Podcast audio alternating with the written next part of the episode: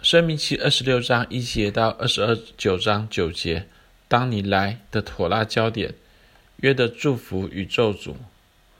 在本周妥拉经文中，摩西告诉以色列百姓说，如果他们信实遵守妥拉诫命，就必蒙福；反之，若他们违背妥拉诫命，就必受咒诅。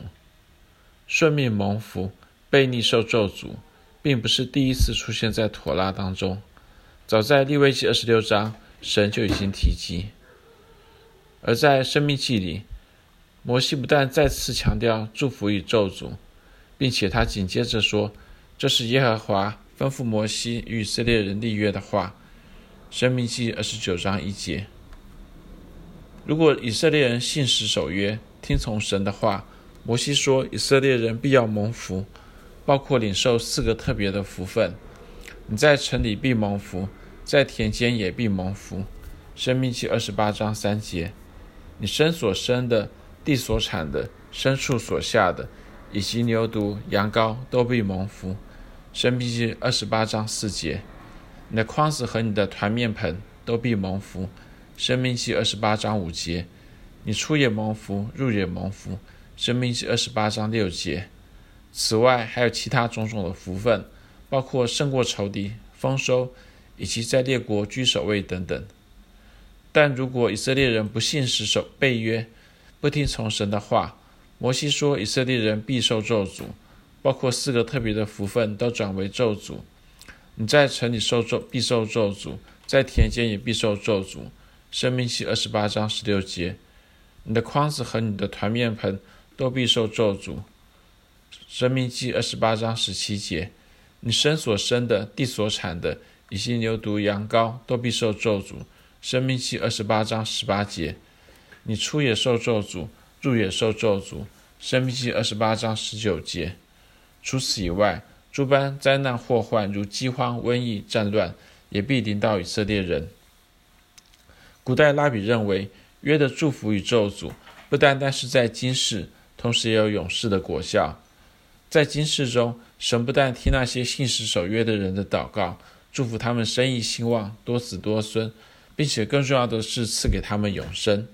正如拉比阿巴本卡哈纳说：“如果以色列人按照妥拉来生活，神将使他们得着永生，在永世里有份。”另一方面，古代拉比和圣经也都承认，对神信实守约，不见得在今世必定蒙福。正如约伯记和传道书所描述的，一人可能受苦。二人却得以善终。针对这一点，拉比们主张说，神的祝福与咒诅要在神大而可畏的日子，也是在末日审判的时候，才会完全显明出来。然而，拉比并不是说我们没有办法决定自己的结局，唯有等到末日审判的时候，才能知道自己的结局。恰好相反，我们在今世所做的每一件事、每一个选择，都关乎到我们永世的结局。而妥拉之所以宣告祝福与咒诅，是敦促我们要选择生命的道路，一生谨守遵行妥拉。如此，我们可以确信，将来等着我们的是永世的福乐。著名的中世纪拉比 Rashi 看待祝福与咒诅的目的，是为了鼓励神的百姓遵行妥拉。过遵行妥拉的圣洁生活其实并不容易，因此神借着祝福与咒诅来鼓励以色列人积极遵行诫命。当以色列人发现听神的话实在蒙福，不听神的话则受到神的管教，他们就会更加愿意听神的话，更加打从心里遵行诫命。另一位著名的中世纪拉比 Maimonides 认为，遵行诫命之所以会蒙福，免各样疾病、饥荒、祸患，虽然这不是必然，这是因为人在生病、饥渴或是遭到祸患的时候，没有办法好好的侍奉、服侍神。而既然遵行诫命的人，他们有服侍神的心，神就赐福给他们，使他们更能够好好服侍神。因此，祝福不单是神对遵行诫命的人的鼓励，他们更提供一个实质的帮助。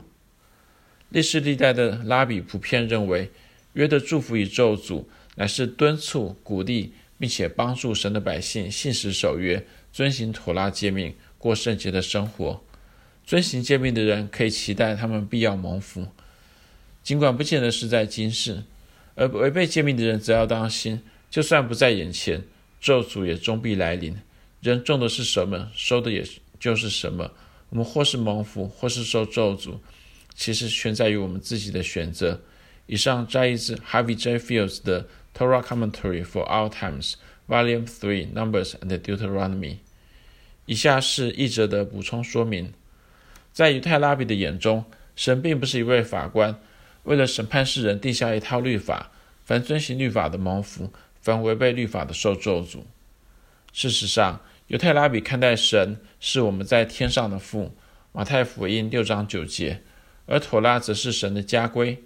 妥拉的祝福与咒诅本身并不是目的，而是神用来敦促、鼓励，并且帮助神的儿女遵行妥拉的手段，好使神的儿女听神的话，活出合神心意的圣洁生活，并且在永世里有份。